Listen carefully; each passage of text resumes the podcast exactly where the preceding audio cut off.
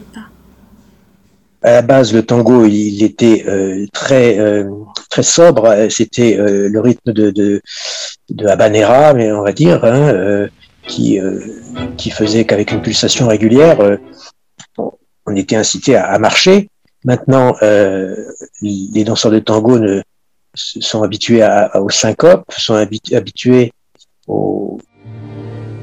à des rythmes des fois ternaires aussi. Donc les Piazzolla, c'est plus, ça peut être plus complexe.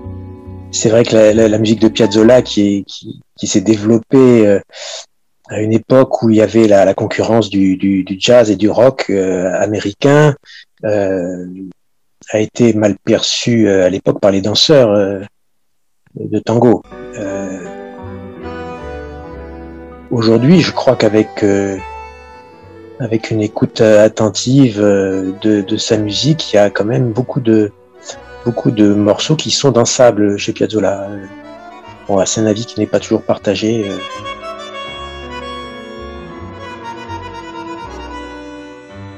Je, pour moi, c'est une histoire de, connexion finalement à la connexion à la musique.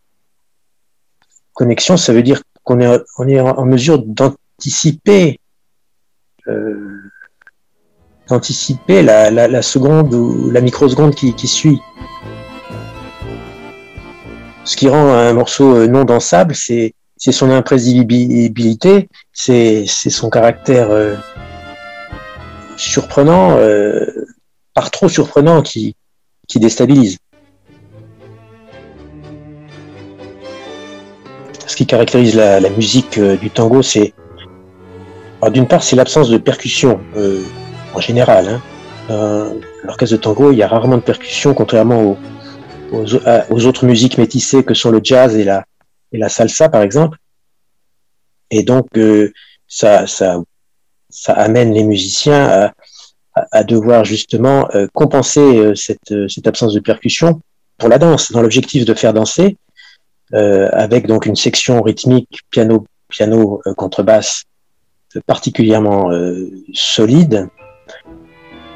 Et on, on rajoute parfois, et Piazzolla l'a fait beaucoup, des percussions euh, sur, le, sur les instruments dont on dispose, que ce soit sur, le, sur la, contrebasse, euh, en, tapant sur le, dos de la contrebasse, sur le, sur le violon, il y a, y a moyen euh, de faire toutes sortes de bruits. la fameuse ticharas en, en, frottant les cordes en amont du, du chevalet, ou bien sur le bandoneon, on peut aussi faire du, des bruits avec les, touches du bandoneon en faisant glisser ses, doigts dessus. Et, tout ça est intéressant justement par rapport à l'absence de section vraiment de, percussion. Il faut compenser cette absence de percussion par, euh, par une manière de jouer euh, percussive. Il y a aussi la, technique de la rastrer qui, consiste à, faire précéder une note ou un accord euh, par, une, une, espèce de bruit de,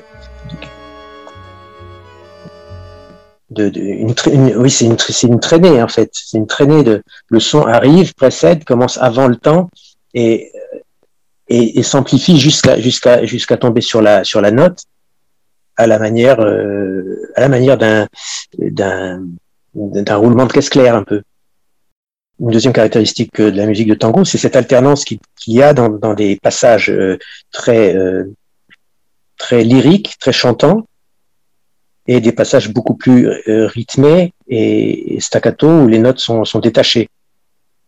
C'est presque une constante dans, tous les, dans tous les répertoires. Ça contribue à, associer ce besoin d'énergie et de rythme avec euh, ce besoin de, se rapprocher du, du, du, chant, de la, du chanteur.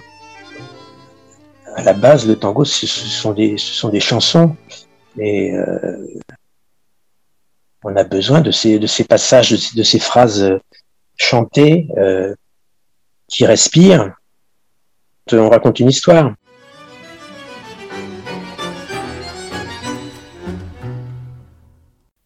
C'était Frédéric David, le bandonéoniste de la Cunita dans Los Passos.